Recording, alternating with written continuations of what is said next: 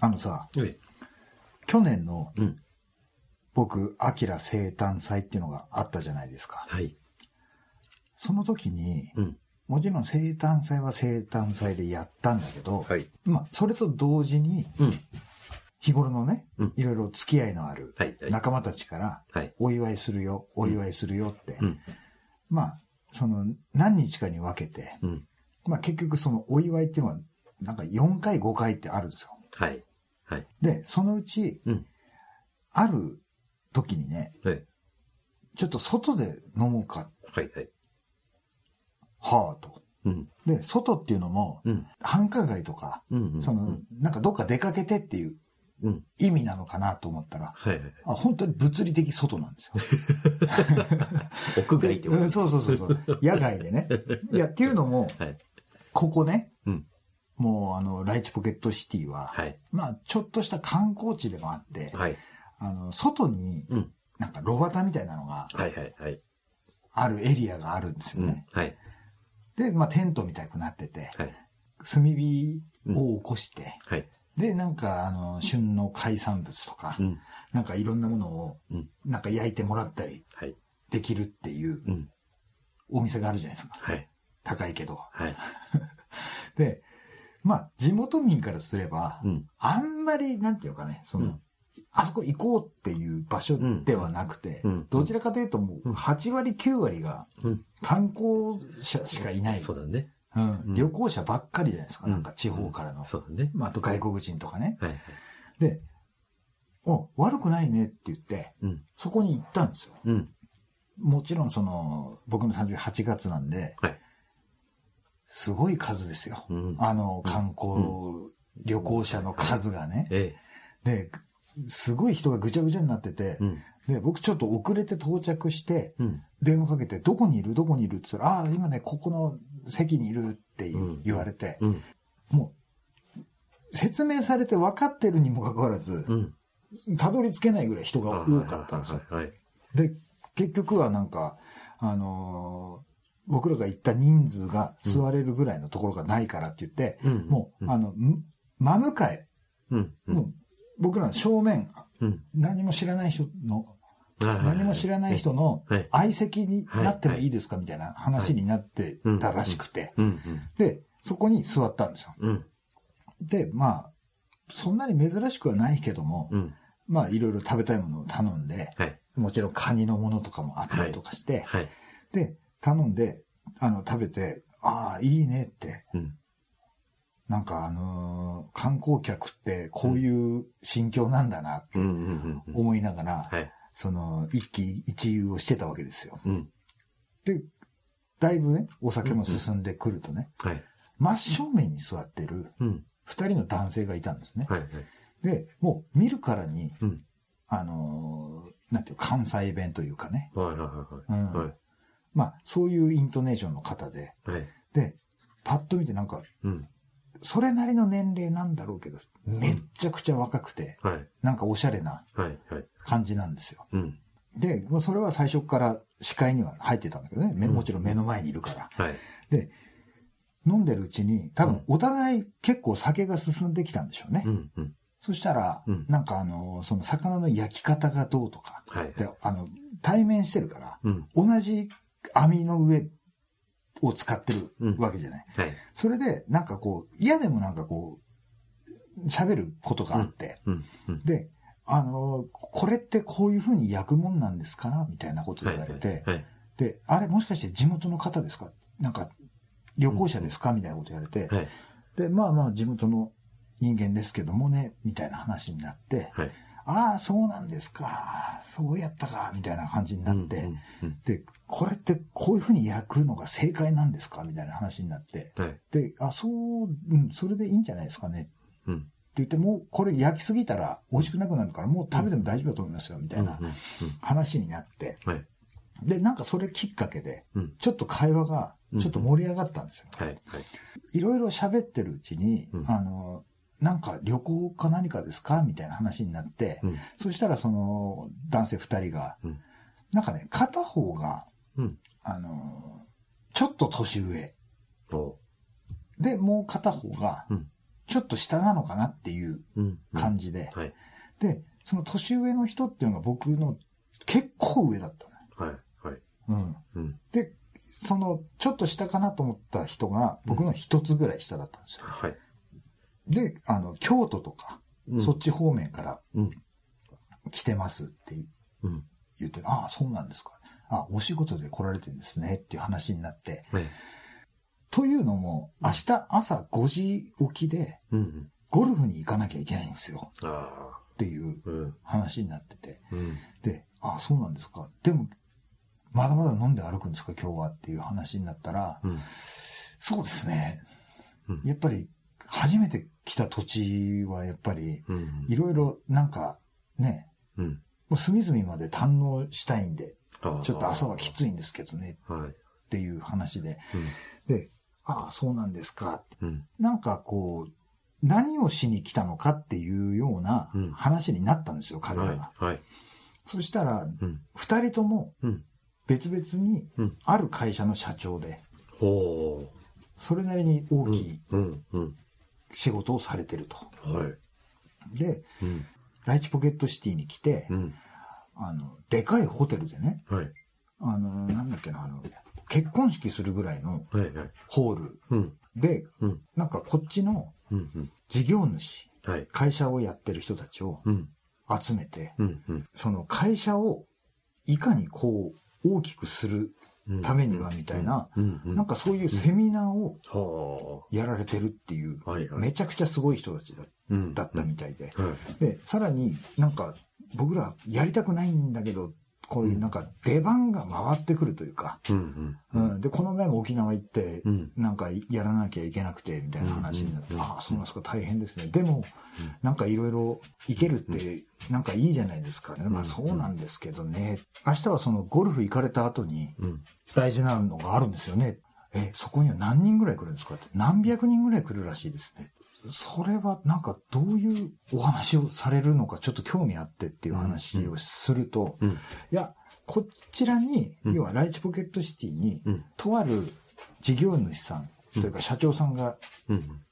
おられまして、はい。はい。で、その人がうん、なんかもともと違う会社にいたと。はい。サラリーマンとしてね。うん。うん。で、違う会社同業のライバル会社にうん。引き抜かれる形で、はい。そっちに行ったと。うん。で、そっからその人の能力とかがいろいろ買われて、うん。そっからトントントンってこう上に上がってって、はい。はい。で、しまいにはう、ん。その、雇われの、うん。なんか親戚とかでも何でもない、うん。普通のサラリーマンとしてうん。引き抜かれたのに、うん。今社長になったと、その人。で、その人のう、んその苦悩をしたっていう。その人生のね、うん。うん。そのプロセスというかね、うん。それを一例に挙げて、うん。セミナーを。しな、あの、するんですと。はで、そこで、あの、僕らがこう喋らせてもらうんですよ。うんそ、そこ、それに関してねあ。って。で、あの、その、事前情報も、うんそういう話があるっていうのしか聞いてないっていう。へえ。で、突然来て、いきなりうん。壇上に上げ、上がらせられるという。話になってて、はい。あ、そうなんですねっていう話になって、うんそっからもう、めっちゃくちゃ飲みまくって、なんか、うん。そろそろじゃあ、お別れですね、みたいなうん。ことになったんですよ。はいそこもなんかそんな遅くまでやってない。はい。はい。はい。で、これからどっか流れるんですかって言って、うんそうですね、なんかちょっとお姉ちゃんのところにも。なんか行ってみたいですよね、みたいな話になって、うんあ、そうですか。うん。じゃあまたどこかでお会いしましたらっうん。ていう話から、はい。連絡先交換みたいになった。もう初対面で。はい。はい。全然ね、うんもう遥か遠くの、うん。ね、ま、まさかその、僕なんかとはもうそんななんかね、交流をするよう。なんタイプの人じゃないと思ったのに、うん。うん。で、そこで LINE 交換とかしたりとか、はい。で、あの、今度なんか京都とかに来ることがあれば、うん。事前に連絡していただければ、うん。宿泊先、うん。宿泊費、はい。食費、おうん、全部出しますから、おお すごいね。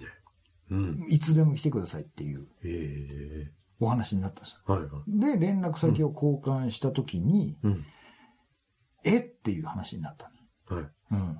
それが何、何かっていうと、うん。そのセミナー上でうん。お話をする、うん。とある、うん。その引き抜かれた人が社長になったっていうはい。はい。話あるじゃないですか。はい。その社長さんっていうのがう、ん。僕のおじさんだったんですよ。うちの父親の弟だったんですよ。あら、はあ、はおーって言って、い。はい。へえ。わあ、そうなんですかって言って。うん。あ全然もう、え、そんなにたくさんオタクの親戚っているんですかっていないですよ、そんなのって。ああ、はい、はい。で、向こうもこっちもテンション上がっちゃって、うん、うん。ちょ、ちょっともうちょっと、あと一杯だけ飲みますかみたいな話になって。そこから盛り上がって、うん。で、あの、その社長さんってどんな人なんですかって言われて、いや、どんな人かわかんないけど、うん僕子供の頃に東京のおじさん、東京のおじさんっていう風うに。言ってた人で、うん。まあそれはそれはなんか、なんかもともと警視庁にいたとか、機動隊にいたとかなんとかっていうような、そんなような人なんで。なんかもともとのなんか出来が良かったみたい。ですね。うん。そうなんですね。わかりました。うん。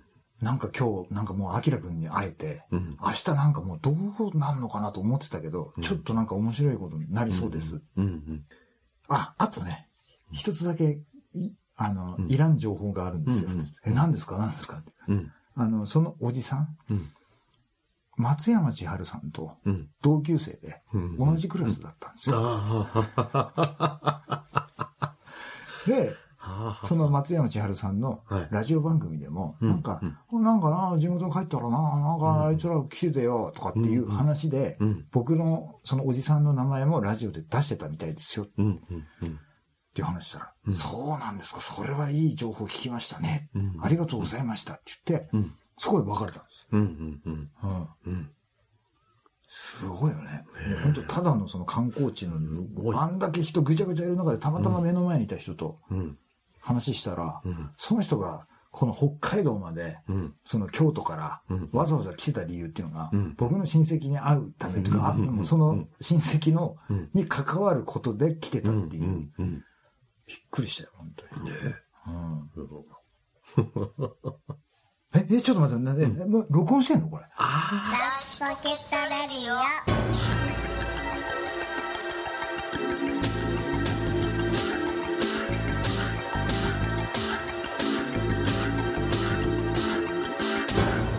はい、始まりました。あ。はい。ライチポケットレディオです。はい、今日は私、カニ将軍アキラと。えー、いろんな意味でパンク野郎、サンバで お送りします。ねええ、ほんとその偶然っていうのはね、え いやー恐ろしいっていうか、あれだね。うん。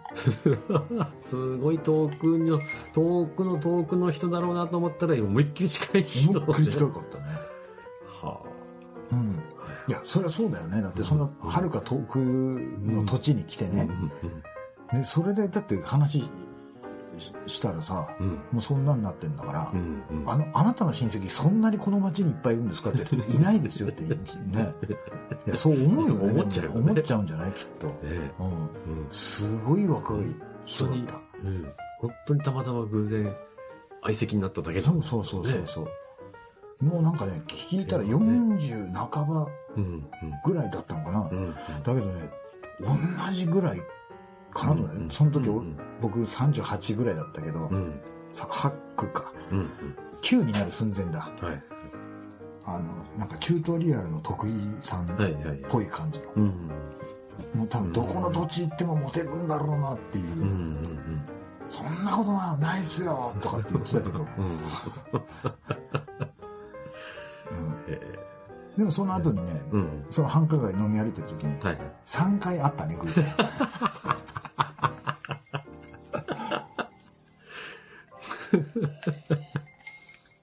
こんなん合うと思う。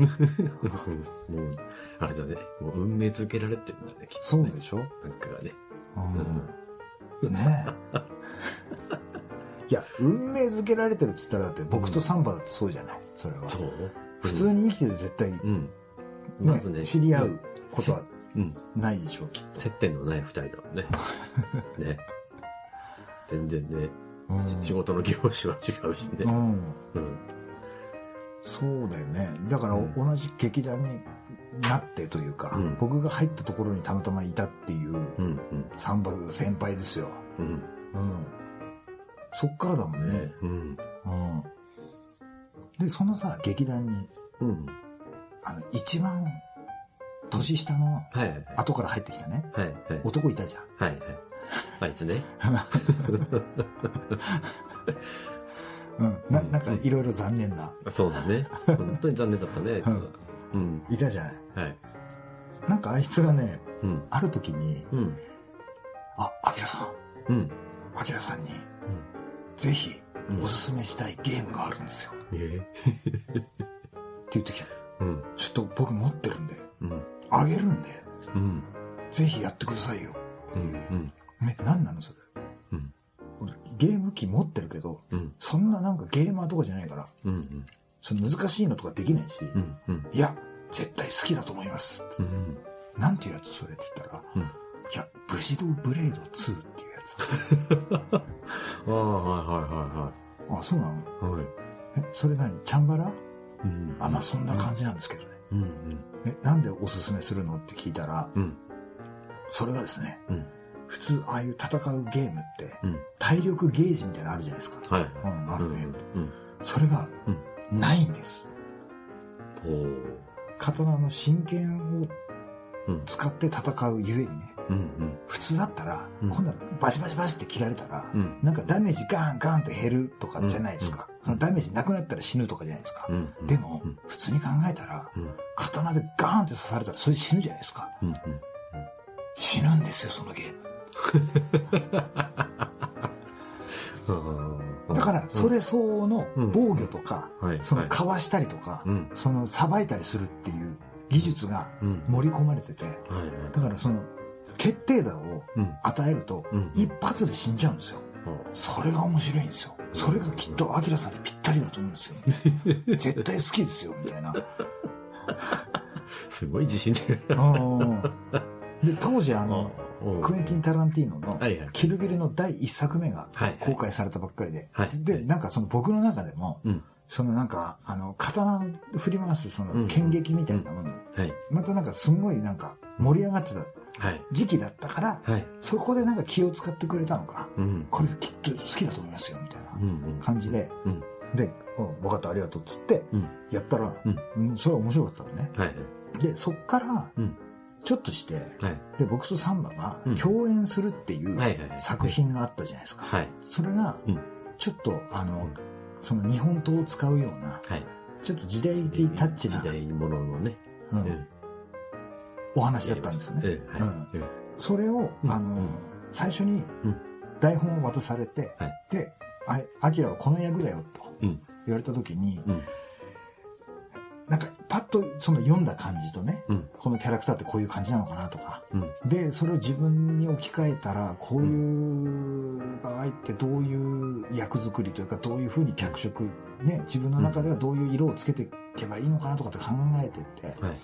で、ちょっと悩んだんですよ。うん。うんで、僕とあの僕とアキラちゃん ね。ドッペルゲンガードップルゲンガー。あの、僕とサンバが、はい。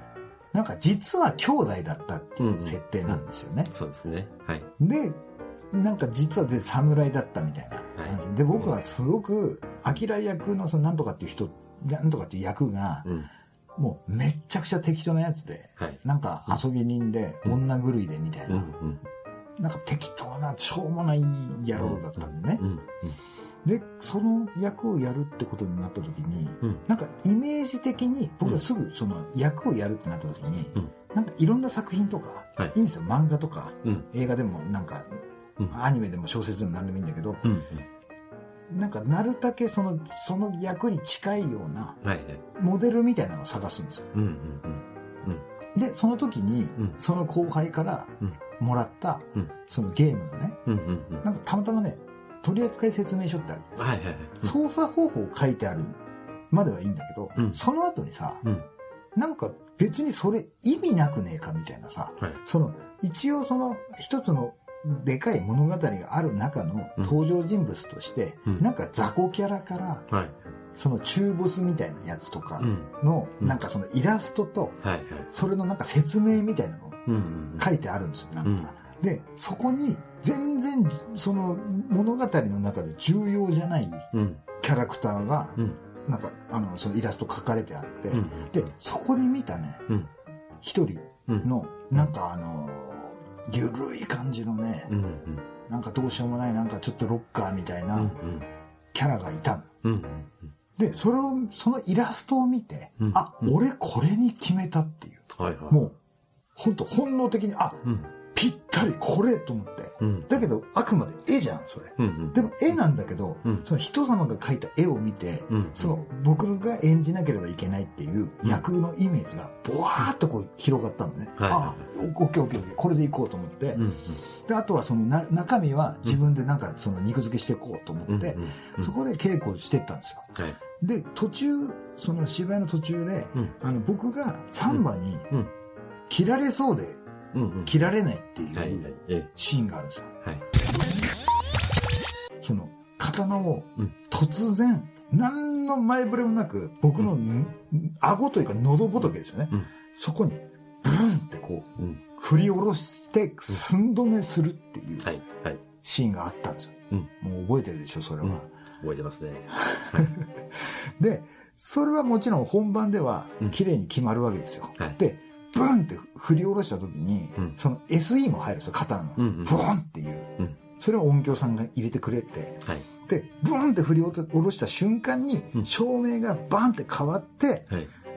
僕がうん、なんかスリル満点みたいなはい。セリフを言うと、うん音楽が入っては、い次のシーンに変わるっていうはい。場面だったんですよね。はい。で、それを本番でバッチリ決めるために、うん。こう、僕とサンバ二人で、うん。もう徹底的にそこの練習をしたんですよね。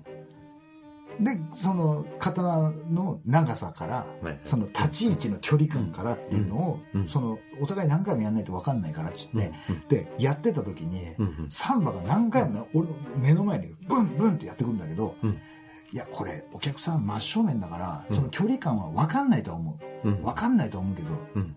ちょっと遠くねえかなっていう。話を生意気ながら僕が提案したんですよね。うん。で、ちょっとそれではスリル満点のセリフには繋がらないんじゃないかと。はいもうちょっとスリル満点な距離までうん。来てもいいですよと。うんまあ、まあ練習だから、うん。多少当たってもいいし、うん。いや、もしちょっとした怪我ぐらいしても全然いいですからっていう話から、うん。で、サンボがそこからどんどん距離を詰めてきたの。はい。ブンえブンっつって、いや、もうちょっと来ても大丈夫です。うんっていうところで何回も練習して、うんあ、いいんじゃない？いいんじゃない？ってなるんだけど、うん。お、これもうだいたい8割ぐらいうん OK だね、これでね。うんあと本番のその、ね、うん二人のそのエネズリーではい。どうにか持っていけばうんいいんじゃないって話になったんだけど、うん。それが本番間近になるにつれて、うんだんだんこう力入ってきて、うん。で、ある時、うんサンバが振り下ろしたやつが、うん。あの、僕の顔に当たったんですよね。はいはいはい。うん。うん。で、それも、うん本当にその寸止めした後のその、本当になんて何ミリか動いたのが。当たってるんですよね。うん。でも振り下ろすスピードは、うん。それなりにすごいスピードで振り下ろしてるから。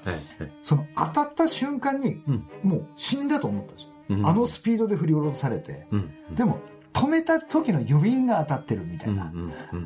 のがあって、うん。でもその後何回か振り下ろされたのが当たって、うん。それも何でもなくなってきてる自分も怖いんだけど、うん。でもその、ある時、ふっと時に、すんごい怖いうん。当たりがあったのね。その時に、うん。この人怖えなと思って。はい。うん。うん。いや、っていうのもだって、その当たるのがうん。慣れちゃうんだからね。うん。その、毎日何時間も稽古して。うん、精神ももうね、疲弊してはもう、うん。どんどん自分がさ、役のキャラクターなのか、うんうんその素の人間なのかすらもさ、うん。わかんなくなってくるしさ、曖昧になってくるからね。うん、その演出の言ってることも曖昧すぎて、うんうどうしていいかもわからんしさ、もうっていう。はい。うんうん。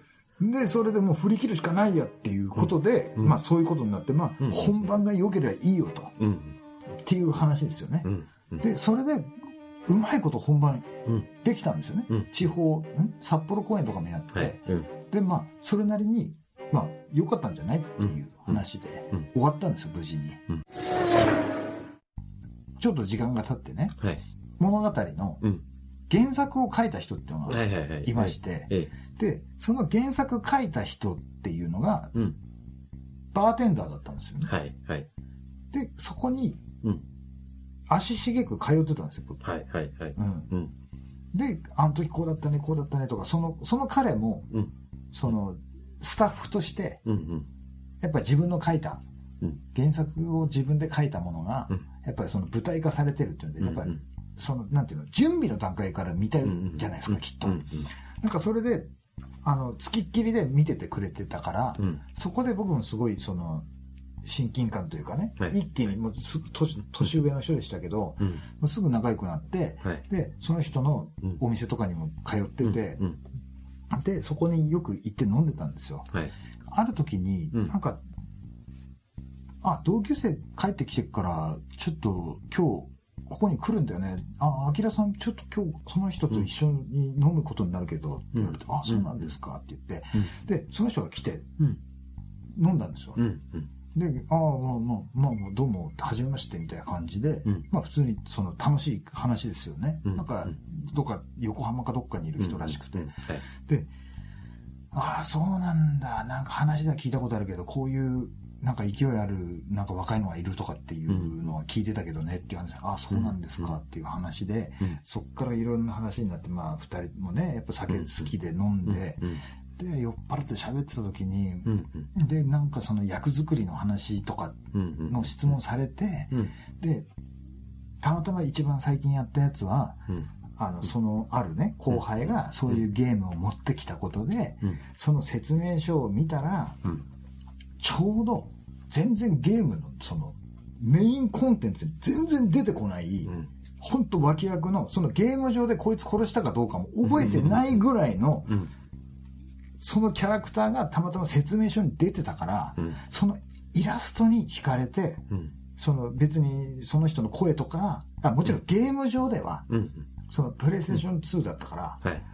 なんかね、一応セリフっていうのは、うん。その声優さんのうん声とかはうん入ってたりするのよ。えそのうん掛け声とか、なんかその。なかなか喋ったりはしてないかもしれないけど、えで、入ってるんですよ。え。そので、もちろんそういうのもあんまり意識してなく、ただこのイラストに惹かれて、なんだかわかんないイラストに惹かれて、僕この役作りをしたんですよ。え、それって何のゲームって言われて、うん。いや、武士道ブレード2っていうやつの、うんって言って、は？って言われて、うん。え、好きなんですか？ってうんえ、え、え、その説明書のキャラクターってどんなのって言われて、いや、なんか加えてて、これ派手な格好してて、ロックミュージシャンみたいな、はぁって言ったのね。うん。うん。え、どうしたんですかって言ったら、うんその声、俺 うわ。なるほど。うん。はははは。その彼が、うん。なんかの仕事で、うん。その声の吹き替えっていうか、せ声優っていうのかな？なんかそのはいゲームのはい声のお仕事を受けて、うん。たまたま受けた役というかね、うんキャラクターが、うん僕が説明書を見てこの,、うんうんうんこの役にしなろうって。決めたうん。キャラクターだったんですよ。はその人が声をやってる。うん。うん。うん。え、なんでゲーム上大した出てこないのになぜそのキャラクターにしたのって言われて、うんいや、説明書をパラパラってめくって、視界に入った瞬間にこれだっていうインスピレーションがあったんですよ。うん。そうなんだ。うんそれ僕だから。っていう話で。朝まで飲みましたよね。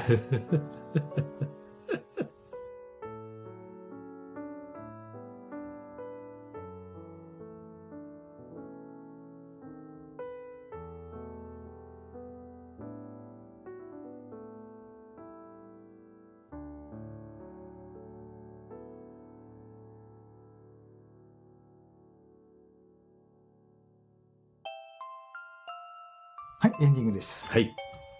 そんなね、うん。信じられない偶然ってで、ね、度重なることってあるんですよね。ますね。ええええ。ちなみにその彼ってサンバの同級生だったっけ、同級生じゃないけど同じ年だったかな。ああ、うん。うんうん。学校は違ったはずだよ。ううんそうなんですか。うん。びっくりしましたよ、本当に本。当ですね。そして、未だにサンバに切られた傷が、うん。ここにこう、ああ。後遺症が。っ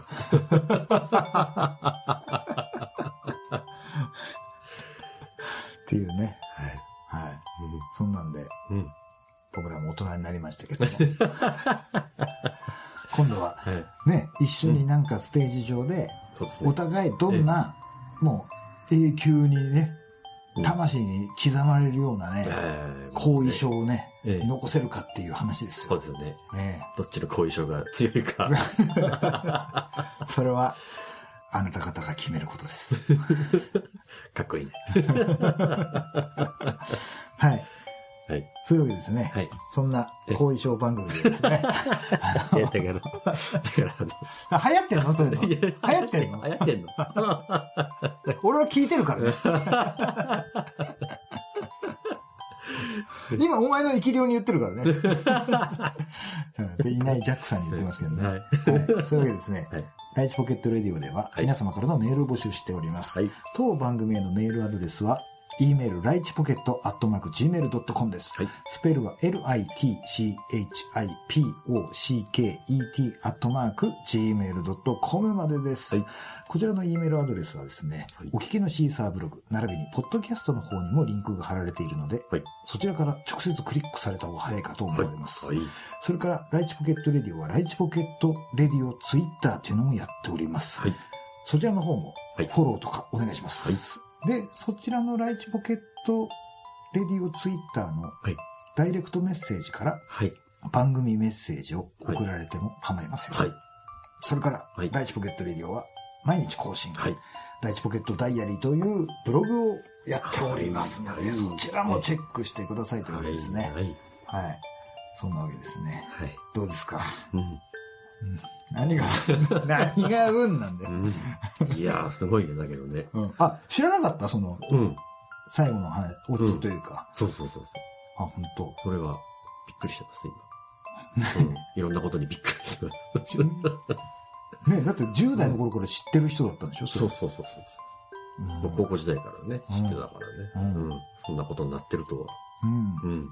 びっくりしました。はい。まずそのゲームのちょい役の声優って仕事どっから持ってきたのかっていう。うんうんまあでも僕が全面的に聞かれますけどね。うんその仕事なんでできたの？みたいな。うん。まあ詳しくはね、はい。過去放送はい。もう片っ端から聞いてください。はい。はい。はい。最後まではいお付き合いいただき、はい。ありがとうございましたありがとうござい。ました。それでは今日も、はい。ライチポケットレディオでした